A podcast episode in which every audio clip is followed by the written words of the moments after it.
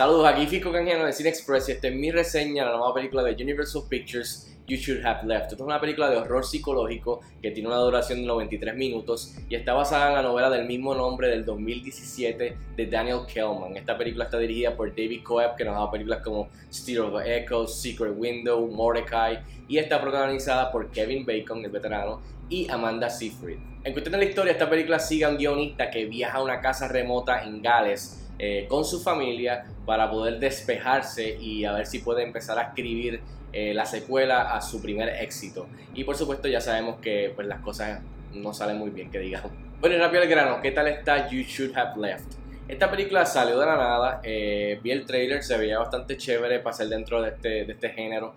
Eh, y con Kevin Bacon, que es un veterano que a mí siempre me ha encantado eh, como actor, eh, y Amanda Seyfried, que es muy buena, pero después de tener la oportunidad de verla, tengo que decir que no me gustó tanto, no, no terminé siendo muy fan de la película, y de verdad que bastante decepcionante dentro, siendo también una producción de la mano con Blumhouse, que se le conoce por tener películas de presupuesto pues moderado o bajito, eh, pero muy muy buenas en, cuestión de contenido. Así que para mí pues, está por debajo de esa barra. Eh, pero entre las cosas que sí me gustaron definitivamente los protagonistas, o sea, Kevin Bacon es buenísimo, es carismático, eh, tiene este tipo de, de, actitud que trae al personaje de Theo, del guionista, como que been there, done that, ya yo he pasado por esto. Y entonces la que hace de su pareja, que es este Amanda Seyfried, que hace de Susana, pues también muy buena, aunque no tiene mucho que hacer o, que, mucho contenido, o sea, mucho material, creo que Amanda Seyfried hace buen trabajo eh, frente a Kevin Bacon, así que definitivamente este,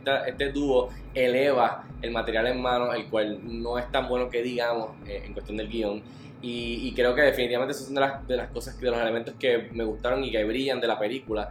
Eh, también me gustó mucho para mí lo más que me gustó no fueron la, cuestión del miedo, del horror y lo psicológico, sino fue el concepto que trae la película eh, de esta pareja que, cada, o sea, que el personaje de Kevin Bacon Theo es mucho, mucho mayor que el personaje de Susana, de su pareja. Así que esa diferencia en edad, pues crea una dinámica que me pareció llamativa e interesante. Lo más interesante de la película fue ese age gap entre pues el veterano de Kevin Bacon eh, y la actitud que trae a la mesa, como dije, y Amanda Seyfried, que es más joven, siempre está encima del celular, siempre está con cosas más modernas, eh, tiene un poquito de actitud más rebelde, o sea, es más, mucho más jovencita que él, que ya pues ha pasado por todo esto y tiene mucha experiencia, eh, tiene la hija, o sea, que, que, que, eso me pareció interesante y cada vez que Kevin Bacon y Amanda Seyfried tienen la oportunidad de, de, actuar y de hacer estas escenas donde poco a poco vemos que esta experiencia pues va demostrándonos que su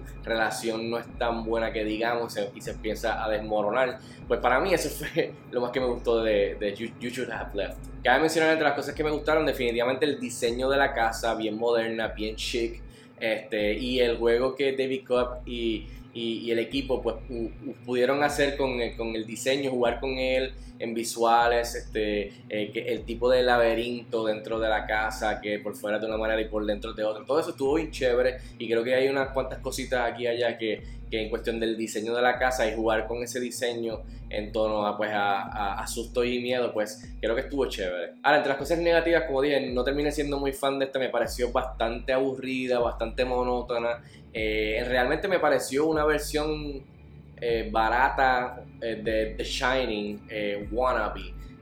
cuando la veas, pues van a tener un, sentir y una idea de lo que estoy hablando. pero básicamente en, un setting moderno y chic, como dije, más a nuestros tiempos. Pero básicamente es en esa onda. Y de verdad que la película no da tanto miedo, no, no, no tiene tanto horror, no tiene. o sea, no, no sí, el sonido, estamos acostumbrados ahí de la mano uno que otro, jump scare, eh, pero en realidad no hay mucho contenido de tú estar al borde de tu asiento y estar como, oh Dios mío. Eh, así que de verdad que en ese aspecto pues bastante decepcionante en cuestión de las sorpresas también. Hay varios twists and turns súper telegrafiados, o sea, en cuestión de, de súper desde el principio.